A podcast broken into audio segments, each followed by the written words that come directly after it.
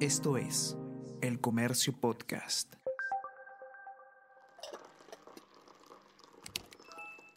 Hola, hola, ¿cómo están? Buenos días, espero que hayan amanecido bien. Está con ustedes Ariana Lira y hoy tenemos... Tenemos que hablar con Ariana Lira.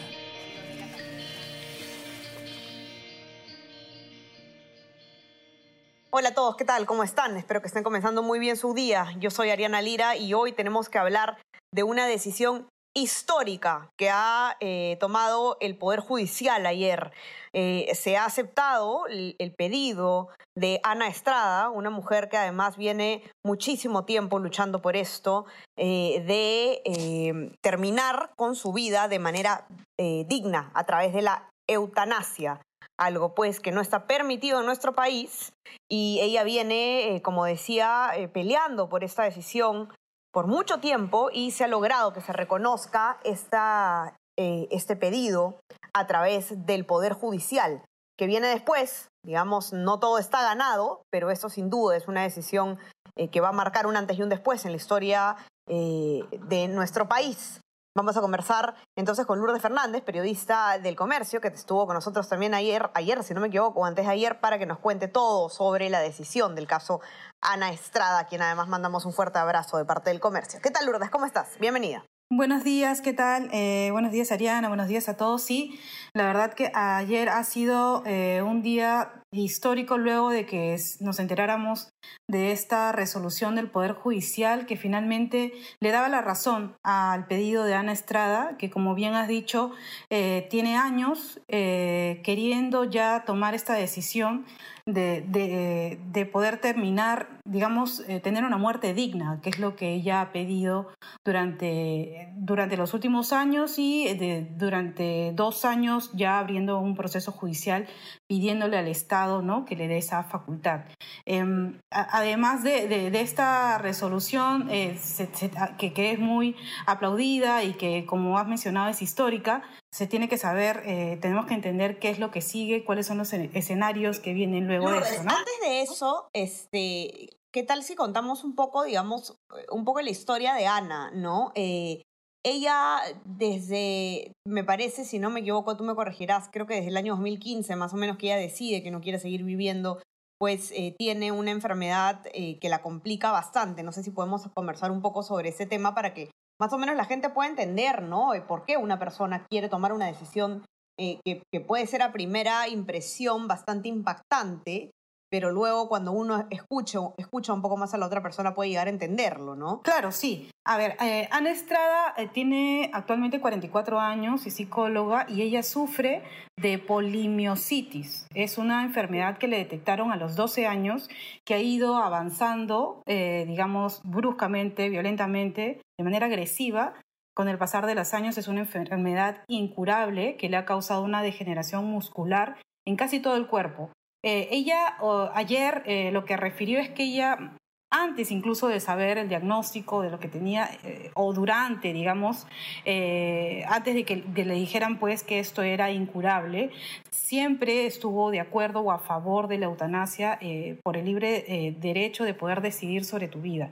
Entonces, con el paso del tiempo, ella ha tenido que mantenerse, estuvo incluso en, en, el área UCI de un hospital internada, ahora ahora es casi imposible de que ella pueda tener más de media hora o algunos minutos poder conversar porque pierde el oxígeno, está postrada en una cama casi durante 20 horas al día y conectada eh, además a sí, un respirador, exacto, si no me equivoco, ¿no? Sí, tiene un estado de dependencia eh, y para ella esto, como lo ha dicho en varias ocasiones, esto no es una vida digna, ¿no? Eh, y ella a partir, pues, desde el 2000 eh, 19 es a partir de una entrevista que le hizo Juan Carlos Fangasio de Somos a, ella para poder dar a conocer un blog, ¿no? un blog en el cual ella escribía sobre eh, su condición y sobre lo que ella pensaba y sobre su deseo de querer finalizar su vida. Eh, luego que, se dio esa entrevista, ella empezó también a salir en medios y digamos que la, la decisión final de poder iniciar este proceso, de pedirle al Estado finalmente de que reconozcan este derecho, eh, se dio ya recién cuando pudo tener el apoyo de la Defensoría del Pueblo, ¿no? A finales del 2019.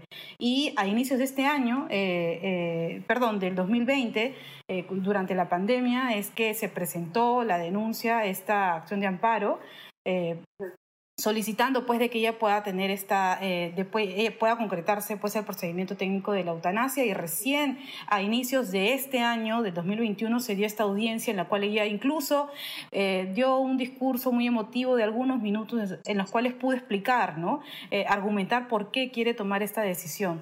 Y bueno, después ya de dos meses es que se ha dado finalmente esta resolución que le está dando pues la, la razón, ¿no? Así es, vale decir que en el equipo que estuvo desde el comienzo con, con Ana Estrada, en, el comienzo de, este, eh, de esta lucha en la Defensoría del Pueblo, estaba también Josefina Miro Quesada, quien ha sido eh, parte de Diario El Comercio, así que hay que mandarle también un abrazo a ella que estaba muy emocionada con la decisión. Eh, Lourdes, importante saber qué puede pasar después, porque esta decisión es apelable aún. El Ministerio de Salud, que se había negado pues a efectuar la eutanasia, eh, puede apelar esta decisión todavía, si no me equivoco. Sí, sí, sí, sí. Eh, el, defensor del pueblo, eh, y sí, también un saludo para Josefina, que ella ha sido la abogada y ha estado pues junto con Ana durante todo el tiempo de, de, su defensa, pero el defensor del pueblo, el equipo legal de la Defensoría del Pueblo, ha explicado que si bien es cierto, esto es un gran paso, esto es un, una decisión histórica, aún está en primera instancia. Entonces hay dos escenarios posibles, ¿no? El escenario en el que puedan apelar eh, es Salud, el Ministerio de Justicia y el Ministerio de Salud eh, podrían apelar la decisión y con esto se elevaría pues a una segunda instancia en donde se tendría que confirmar eh, la decisión de ahora o en todo caso negársela, ¿no? en ese caso, en ese escenario también, la Defensoría del Pueblo asegura que podrían elevar también el pedido al Tribunal Constitucional. Em, y el otro, eh, el, otro, el otro escenario es el que, en el que no apelen, ¿no? Porque podría darse también que no apelen, sin embargo, es poco probable porque eh, eh, siempre en estos procesos el Estado suele presentar esta apelación, ¿no? Bueno, pero en el caso de no apelarse, pues se ratificaría pues esta, la, la, decisión en esta primera instancia y lo que sucedería luego tendría que ser pues esta creación de las comisiones multisectoriales médicas dentro del MINSA y de salud para poder elaborar el protocolo eh, técnico de cómo es que se va a concretar la eutanasia eh, y darle todo el soporte, en este caso específico de Ana Estrada. ¿no? Hay que recordar que la resolución habla del caso específico de Ana Estrada, no, si bien es cierto, se puede tomar como un futuro precedente. claro, eh, eh, pero aún no se ha determinado pues una guía, digamos, general, no se ha eh, elaborado una norma en la cual se apruebe pues la eutanasia en sí, ¿no? Pero sí es necesario eh, eh, tener claro que de darse, de, ratificarse esto, pues se tendría, estaría en manos de salud y del MINSA crear estas comisiones eh, médicas para que puedan efectuar, pues cuando Ana Estrada lo decida, ¿no? Ese es otro punto que es necesario aclarar. Es cuando ella decida en, que la situación en la que ella está padeciendo ya no es, digamos, viable para que se pueda concretar y tome la decisión y decir, bueno, ahora sí es que quiero concretar la eutanasia, ¿no? Así es. Entonces, eh, el caso de Ana Estrada, como bien dice Lourdes, es, digamos, un caso particular que puede sentar un precedente. No es un precedente este de observancia obligatoria, es decir, no quiere decir que si se presentan nuevos casos eh, está obligado el, el, el Poder Judicial a responder igual, pero sí marca un precedente, digamos, una argumentación que se puede replicar. Lo más importante es que la situación de la eutanasia pueda ser regulada ya de una vez en el Congreso de la República lo antes posible eh, porque es un tema en el que definitivamente estamos bastante atrasados. La misma Ana eh, había, digamos, decidido en algún momento ir eh, a, algún país en el extranjero para poder finalizar con su vida de manera legal a través de la eutanasia, pero había dicho que los costos pues eran inalcanzables para ella y emprendió esta lucha que sin duda está marcando el camino para, para cuánta gente que ahora no tiene la posibilidad pues de de tener calidad de vida, que es lo que importa finalmente, ¿no? Y poder morir de manera eh, digna.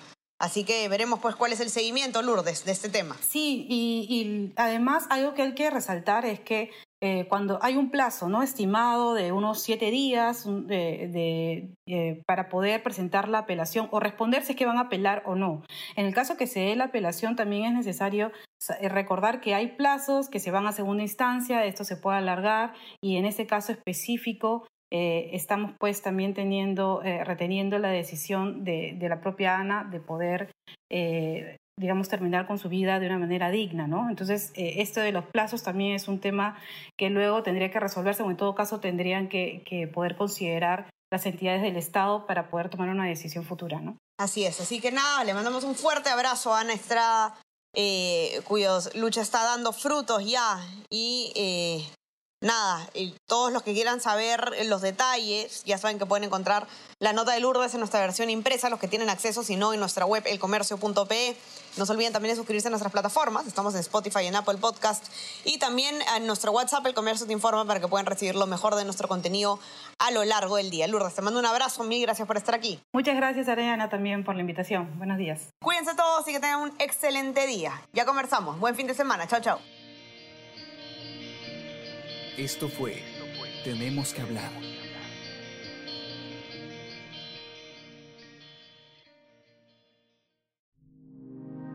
El Comercio Podcast.